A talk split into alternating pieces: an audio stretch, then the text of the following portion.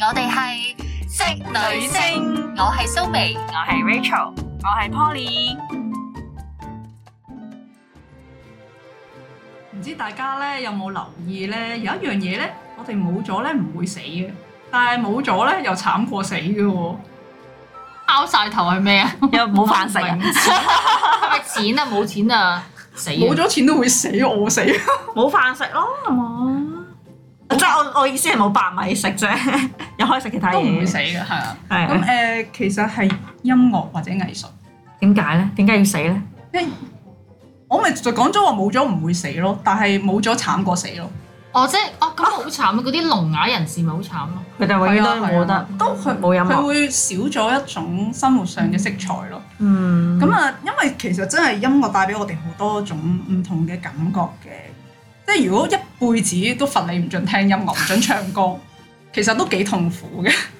我想講咧，我媽咧喺未信主、未入教會之前咧，佢喺大陸大陸讀書噶嘛，係啊佢淨係識唱紅歌嘅啫，嗯即係佢嘅生命當中定係得識唱一首紅歌。佢直頭同我講，佢係一個五音不全，完全對音樂完全零興趣。佢、嗯甚至乎佢未信耶穌之前，佢可以喺 Poly 口中嗰、個，佢嘅世界唔需要音樂㗎。係 嗯所以咧，我當時我我好擔心佢去到教會成日都要唱詩歌咁，我心諗你點唱啊？但係冇啊，咩耶穌感動佢咯，佢又照唱，跟住唱，然之後慢慢就喺屋企唱詩歌咯。嗯咁所以我想講呢，呢個世界係有人係唔需要音樂都得㗎，比較極端嘅例子啦。我我阿媽就係咁嘅人咯，就係好搞笑啊！嗯都真嗯係可以咁講嘅，但係我覺得即係嗱，音樂其實係一種幾廉價嘅娛樂嚟嘅，嗯即係廉價得嚟又好無價啦嚇，你好難用一個銀碼去衡量佢對人生嘅價值嘅。嗯咁我哋今集咧，嗱睇標題都知我哋講男神女神啦，點解會將佢哋同樂器掛鈎咧？我知係咪以前細個嘅時候咧，咪見到啲啊咩才藝表演嘅時候咧，男同學喺度彈咩鋼琴啊，定唔知拉小提琴嘅時候，哇！全部女仔都話啊，就算平時咧，佢係一個唔起眼嘅人，唔靚仔，但係唔知點解當佢才藝表演，攞起個小吉他或者攞起個鋼提琴、小提琴嘅時候，就覺得唔知從哪裏來嘅魅力，就會令到你暗戀我佢想。問咧 Exactly 如果要你哋即時喺腦海中諗一個男神女神，你哋會諗起邊位咧？即係同樂器有關方，大同，方大同方大同，佢彈邊種樂器？佢係咩樂器都識，會特別最吸引你啊？佢係任何一種樂器都吸引到我。嗯我有一期咧，我真係好迷方大同，因為我覺得佢根本係音樂嘅奇才啊！嗯嗯普通好襟啊，我唔係話我唔係貶低任何一種樂器啊，即係比較係多人學嘅。嗯鋼琴啦、吉他啦、嗯打鼓啊、saxophone 啊，各樣我噏唔出咁多啦。嗯，但係我覺得佢喺舞台上面咧，真係好全民樂手慘啊！咁嘅感覺真。係一個全民樂手，佢可以包辦一個 band 啊！你明唔明啊？嗯嗯即係我覺得好犀利，如果可以有分身嘅，佢係方大同啊 Teams 咁 咯去到咁嘅程 度啊！係，我反而係中意一啲識得作曲作詞加識音樂嘅人，我係中意藍奕邦，呃我所以哋中佢意藍奕邦嚟係啊，我中意佢，我覺得得佢酷酷地，我係中意啲酷啲可能。係咪啊？我少人講我中意藍奕邦啊我㗎。通常都會聽周杰倫多啲。係啊，因為我覺得藍奕邦佢嗰種味道咧，係佢係一種才華係與世隔絕唔嗰係你種知唔知我嗰種仙氣啊！你明唔明？都有少少，佢係佢係唔會太過介意世俗嘅。係誒藍奕邦咧，啱啱出道嘅時候咧係，即係啲人又問佢：你作曲作咗咁多年，點解你要突然間想做歌手咧係啊？其實幾串嘅，佢嗰陣時講係啊嗰句説話，因為佢覺得冇一個歌手可以駕馭到我作 嘅歌，咁我不如自己唱啦。我覺係啊得我自己嘅作品會更加好咯，因為你你哋唱唔到嗰種味道，只有係我能夠唱得到。係啊所以我覺得幾串。咁當年我都記得佢呢一因為句佢説係話。佢有才華啊，係係啊咁，有才華有歌佢性自己嘅嘅人啊，作品，佢覺得邊個演繹都去唔到佢想要嗰種。係啦，冇錯。係啊，係真嘅，因為佢係有要求嘅人嚟嘅。嗯，而且我覺得佢雖然而家唔係成日都出面啦，但係佢有陣時佢會作曲啊，又會彈琴咧，跟住我就覺得哇，呢、個人好勁啊咁樣。咁查實大家覺得識得玩樂器有咩唔勁咧？你有啊有冇學過樂器先啊兩位？有學有過，學但我唔過覺得特別會令到我提升魅力咯。係啊，不如分享下啦，大家覺得學樂器嘅難處或者你哋嘅經驗。 我細個咧，誒、我純粹係我媽覺得我讀書唔叻，佢希望咧我第時唔好揸兜，咁就有覺一技得傍身係嘅。啦，一技傍身咁樣喺我七歲八歲左右我就開始學琴噶啦。嗯咁、我諗我即係點講好咧？我嗰陣時係為咗考級而而以學學咯，你明唔明啊？嗯即係明白我哋即係啊淨係係學考試歌。係啦係啦，exactly 就係學嗰首嗰三首歌，大家有有有報過皇家音樂考試，你知明㗎啦。啊白明白。 A A B C 三首歌，嗯係咁不停咁練練練啲 scales 啊，不係停咁練練練咯。嗯，誒、呃我初頭學嘅時候覺得好乏味，因為我媽係要求我每一日都要練差唔多兩個鐘嘅鋼琴。嗯，咁、你諗下放學翻但嚟，阿伯好識唔識講下？阿伯冇梗係唔識嘅，先咪一開始講音樂，佢就係識一首紅歌啫，佢根本唔識嘅佢。 咩都但唔係識你練琴，其實佢都唔知你練緊乜，或者練誒緊係你講得好啱，有時我彈緊啲流行曲佢都唔知嘅，但係咧佢就會覺得點解怪怪地，不過算啦，由佢啦咁。 係啊練緊 即係有啲鋼琴音咁就得啦嚇。嗯嗰陣時好誇張，直即係有頭咧。 BGM 做 家務。而家咧佢都會笑我咧，你真係黐線嘅，你攞個鬧鐘擺個鋼琴度，搭啫你就走啊咁樣，即係嗰種嘅。好，你叫我彈兩個鐘嘛，咁我九點，我一秒都唔會蝕俾你。我去到十一點，我去到十點五啊九，我已經開始冚翻嗰本書啦，即係去到咁嘅情況。所以其實睇細住個個 pad 延住一 分鐘。我哋我哋彈琴嘅名啦，你走住 f e d 嗰個現場咁樣，即係去到一種咁厭惡性，覺得係好乏味啊嘅，即係同埋覺得阿媽好嚴厲咯，即係我係啊，我真係有講過。我嗰陣時咧，我媽咧係有試過攞把菜刀嚟劈我㗎。你練唔練琴啊？刀兩 斷練我。啦！我同你一刀兩斷同歸於盡啊！你唔練琴咁樣。 Rachel 有冇試過？唉我阿媽反而係放寬心態。我好記得我第一次學琴嘅時候都係小學一二年班嘅啫。嗯跟住咧，我阿媽係無無啦啦有一日屋企運咗個二手鋼琴翻屋企，我阿媽話：部嘢兩萬蚊㗎，你同細佬嗯二繼續手都兩萬啊，係唔二手。貴嗰嗰啊陣時係 Yamaha 嘅靚版日本嘅嗰嗰隻嚟 Top 嗯嘅。 model 嘅二手咪會貴啲。係啊，兩萬蚊，跟住就我好記得嗰陣時嗰年代嘅兩萬蚊啦。跟住我我仲望住我細佬話咩兩萬蚊，跟住我細佬話有幾個啊應該貴啲。即係冇冇概念咯。啊啊你小學一年畢 what 兩百蚊？係咯，我一年嘅零用錢都係二百蚊。啊一個都廿五蚊啫喎，係啊一兩萬蚊跟。住我同我細佬就喺度諗啊，媽咪買呢個鋼琴翻嚟，所以我同你學啊。跟住我哋於是者，我哋就去咗誒、 去去咗音樂誒、即係嗰啲鋼琴嗰啲教室咧，咁、就去學啦。咁跟教師啊嘅通理跟兩個係啦，跟兩個唔同嘅老師咁樣就喺度彈彈彈啦咁樣，跟住就有有一日咧，我唔知點解去到小四定小五嘅時候，我發現我媽唔係點樣催我同細佬練琴，嗯所以去到某你個位細咧佬。都有學，有兩個一齊嘅，我哋兩個一齊學嘅。哦跟住去到某個位咧，細佬就話：哦，我冇乜興趣，媽咪，我唔學啦。跟住媽咪就話：哦，好啦，咁你唔好學啦。跟住家姐繼續學啦，咁樣。跟住家姐就繼續去學嘅時候咧，其實我都好懶，成日都同個老師講啦，話：啊，今日頭痛啊。好攰啊！係啊呢啲今日頭招數我痛都用過好多次啊。係跟啊住就今日要打網球，跟住真係好多藉口啦。跟住我媽咧，其實佢都係有心機，佢不停咁俾錢啦，但係佢就唔會督促我嘅。即係佢你話赤菜刀呢啲咧，永遠都唔會有嘅。因為個目的性唔同啊嘛。咁阿蘇眉媽媽就希望佢有一技希望唔會乞食啦。所以點主要都要去考到八 級，有個目標就係八級，你明唔冇明？錯。八級之後你中意點啊？點但係樣打立我琴都唔關我事啊。 Rachel 媽媽嘅目的可能純粹俾佢哋發掘一個興趣啊，或者學多樣嘢唔啊。係，同埋誒，其實頭先話我媽驚我乞食呢個真嘅，但係另一個原因咧，佢覺得我細個太曳啦，即係好似嗰啲即坐唔定，係嗰啲咩過度活躍症啊。哦，甩繩馬騮。甩繩馬騮，但係佢後尾同翻我講，佢覺得我學我自己當然意識唔到個改變啦，但係佢覺得我自從學咗琴之後咧，我個人係乖咗好多，即係安靜好多。我突然之間發現，原來你阿媽同我媽一樣嘅。你係過度活躍症嘅，因為我以前細個好中意跳嘅，即係咧咩時候咧都係跳跳跳跳跳，行路都要跳啊！嗯 跟住我阿媽就話：好啦，買部鋼琴俾我，靜啲啦係定啲啦定個人啲，嗯，嗯嗯嗯，但係咧，即係嗱誒講時講啦，我哋講樂器同埋男女神嘅關係啊嘛。咁所以咧，有啲人咧就反映咗個事實咧，就係話覺得咧，如果我唔夠靚仔靚女，其實識乜都冇用，學嚟都嘥氣。即係好醜啦男先，醜男醜女學學樂器，喂有冇幫助先？你覺得方大同靚唔靚仔啊？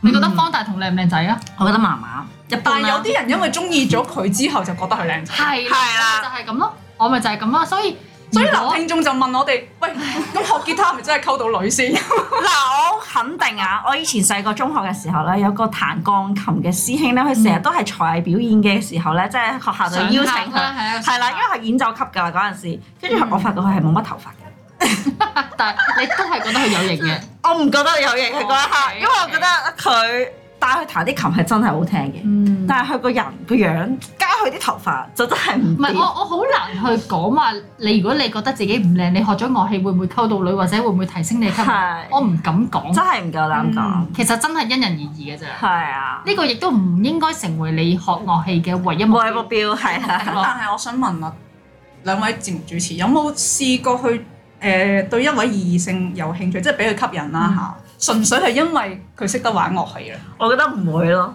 我唔會冇喎，真係唔會，冇真係冇喎。如果係明星計唔計咧？因為我好細個嘅時候咧，香港先生第一屆，即係 TVB 香港先生第一屆冠軍，我諗你哋唔記得㗎，但我真係記得金星王啊，好似高君賢，高君賢啊，高係啊，君賢。好似係 TVB 拍過劇。冇錯，高君賢本身已經靚啦，但未去到一個靚到哇好哇嗰種感覺。但係佢又係決賽啦，比賽嘅時候佢就彈鋼琴，哇！我真係覺得靚到不得 了啊！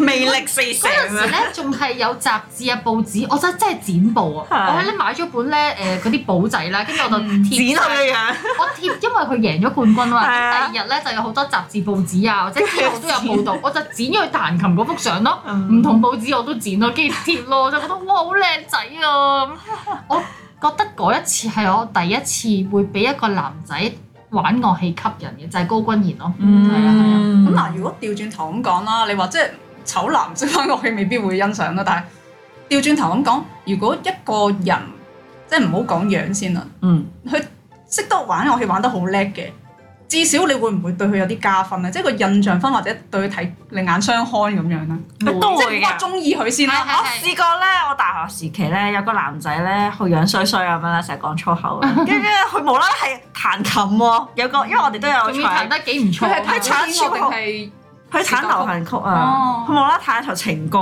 跟住所有女仔都迷倒啦，跟住跟住之後咧哦，但係佢彈完嗰琴之後，嗰嗰一刻又變翻做自己嘅形象咯，即係我哋就打回有畫面，原形嘅啊有畫面啊啦，繼續好似 Rachel 講呢個 case 咧，一個粗鄙嘅男士。係如果你乜都冇冇表現出嚟咧，係啊咁就純粹一個俾人印象覺得粗鄙 嘅男士。但係一個粗鄙嘅男士加上一件樂器又玩得幾撚手嘅係話咧，就會變咗一個風流才子咯。係 啊，冇我想錯，講咧，我公真係真人真事，我公司樓下開咗間樂器鋪啦。嗯咁我公司對面咧咁啱起緊居屋啊，咁嗯有好多誒戴住帽嗰啲誒工程地盤哥哥叔叔咁樣樣啦。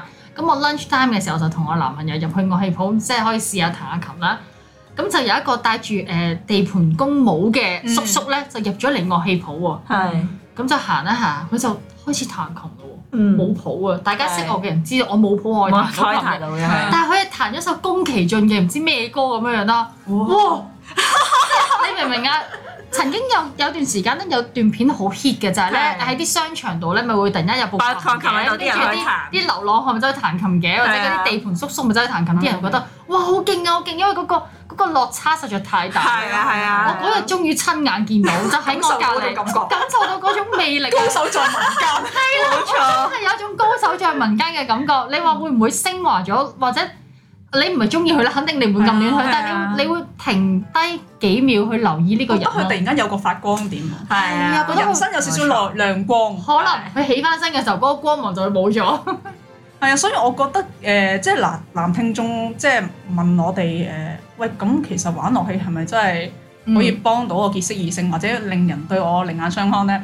結識異性嗰度咧係真係有保留嘅， 係，嗯因為大家聽過追星嗰集都知咧，無論男又好女又好咧，以貌取人係好正常嘅一個狀態嚟嘅。嗯，你有好嘅外表咧，先吸引 吸引到人去發掘你嘅內在啊嘅嘢。即係咧，你頭先聽我係講過係高君賢喎，係香港先生嘅冠軍係咁喎。啊，但係調轉頭咁講，係咪話啊你個樣好平凡，或者你甚至乎你覺得自己唔靚仔唔靚女嘅，係咪就完全你你識乜都冇用咧？咁我覺得又唔係，係因為有陣時好似方大同呢啲 case，佢本身個樣好平凡，你唔可以話佢醜啦，但係絕對同平凡啦，真係好同平凡靚仔冇關係啦。係啊，冇太大關但係係。當佢可以表露到啊，佢有咁樣嘅才華嘅時候咧，嗯你調轉頭咧就會睇佢順眼咗，又會覺得佢靚仔咗喎。係。係啊，所以呢件事咧，誒、要時間啦嚇，亦都要即係你要有咁嘅信心喺人面前 show off 到你自己嘅才華嘅一面啦。咁、嗯我覺得其實係有幫助嘅呢係件事誒。當然真實或者睇戲，我哋都睇到有啲男仔為咗追女仔就特登學一首歌或者彈琴彈吉他咧。嗯，你有呢個目標，我唔可以質疑你。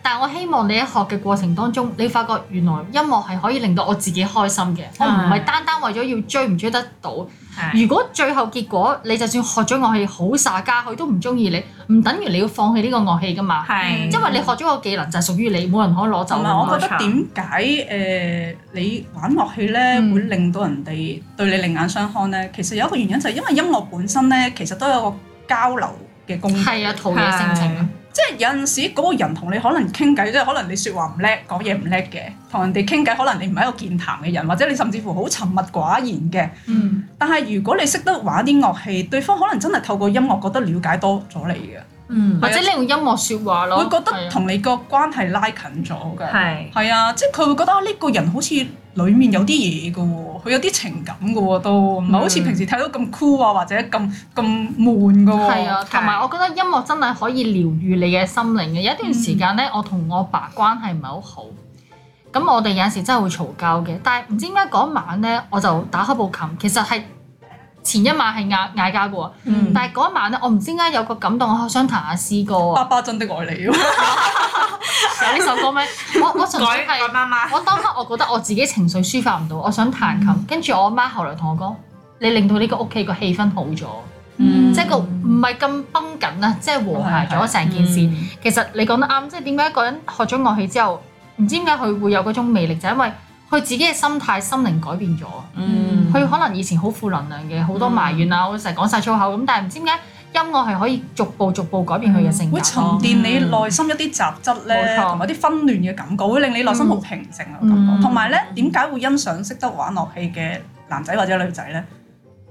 因為咧，大家學過樂器嘅人先明白，你學一種樂器咧，你要去學到一個程度，你有勇氣喺人面前好流暢咁樣演繹出嚟咧，嗯其實係一個好漫長嘅過程嚟嘅除。非你天才咯，需你要時間三四係歲需要時間行到八級嗰啲就另當別論啦。即係你一般人咧，我哋三個在座嘅都唔係啲咩音樂奇才，嗯我哋學樂器都有一段要幾年啊嗯時間起碼都嘅磨練。係啊，你你你見到一個人喺你面前好流暢咁演繹到一啊首就算好簡單嘅歌、嗯 Jingle Bell 咁樣都好啦，嗯嗯你會理解到佢背後其實付出咗好多刻苦，同埋嗯又重複又沉係啊，悶我我嘅，經歷過菜刀嘅威脅啦，先能夠彈到同埋教鬧鐘嘅感 覺。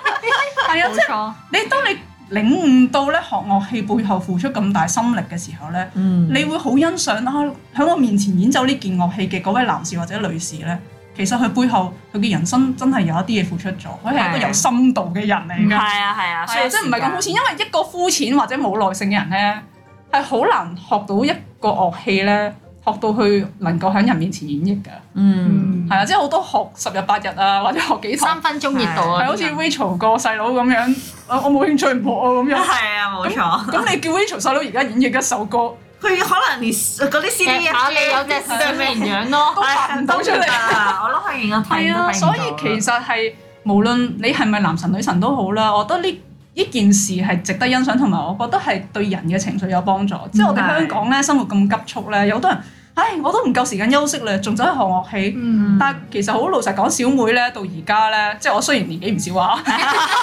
小妹咧到而家咧，我都仲有 keep 住學樂器嘅習慣嘅，嗯即係我係每個星期咧會去上一堂咧，而家係學緊中國笛。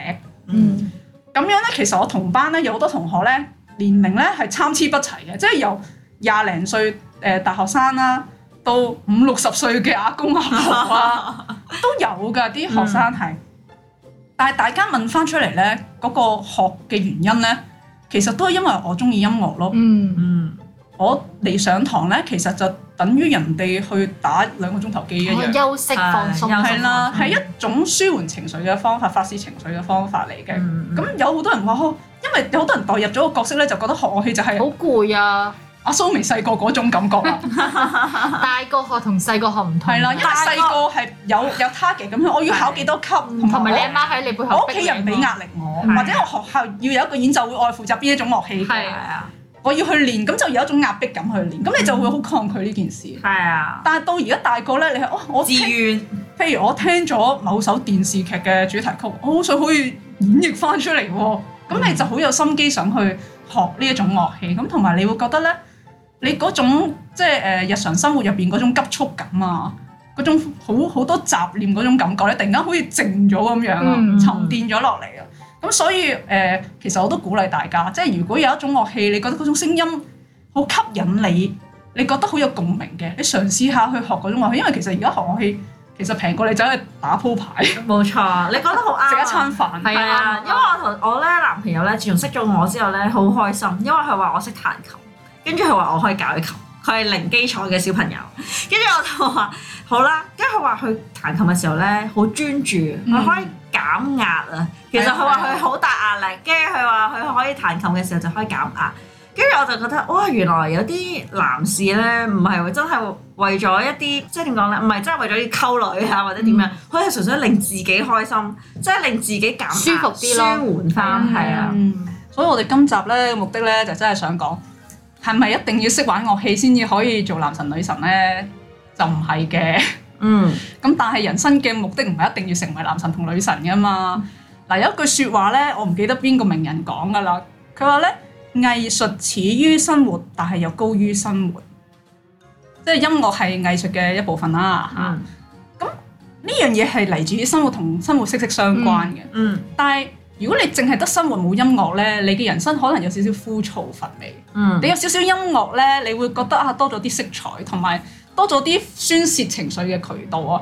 如果你即係覺得誒、呃日常生活好大壓力啊，嗯，好唔開心啊或者好多負面嘅情緒負能量嘅話咧，其實我建議你真係可以嘗試下去聽下音樂會啊。嗯，你如果唔介意怕辛苦少少嘅，即係唔會太辛苦，其實成人嗰啲係興趣班嚟嘅咋。係，去報啦，可能二三百蚊一堂，或者一個月都可能一千幾百。嗯，係啊，而家買件樂器貴有貴有平，你咪買咗最平嘅就得學咯。係，其實係好開心㗎，我想分享。其實學樂器係真係幾有趣，同埋有一班志同道合嘅朋友仔一係，齊同你學同一件樂器，大家合奏同一首歌咧，你覺得好好玩嘅。嗯其實件事好好玩係啊，即係冇你想象中，即係你拋棄細個俾阿媽逼嗰啲，係係啊係係啊。啊嗰啲陰暗面啦嚇。我我想講咧，我考完八級之後咧，我有兩年時間我冇掂過屋企部琴，兩年咁少，有啲人一世都冇吹過。咁真係喺度啊嘛，咁咁但係誒唔係刻意要講信仰，但我真係翻咗教會之後有咁嘅需要咧，要我做司琴咧，嗯我重新 pick up 翻呢樣嘢咧，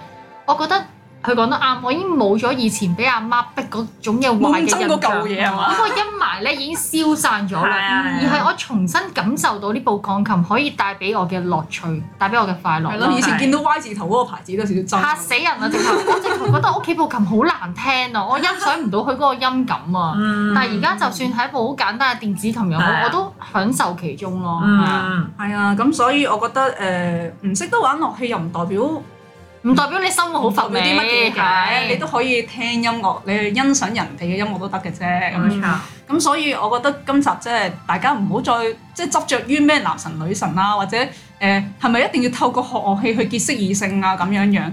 你將呢樣嘢當當係你一種生活上面嘅升華咯。嗯係啊，你去享受、去嘗試去欣賞佢，同埋欣賞自己付出嘅努力咯。嗯，咁啊，今集就到此為止啦，我哋下集再見啦，